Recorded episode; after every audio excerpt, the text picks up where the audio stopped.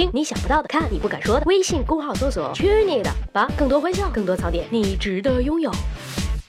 十万个为什么分手快乐，祝你快乐，你可以找到更好的妈妈。我家王凯他跟人跑了，我们分手了。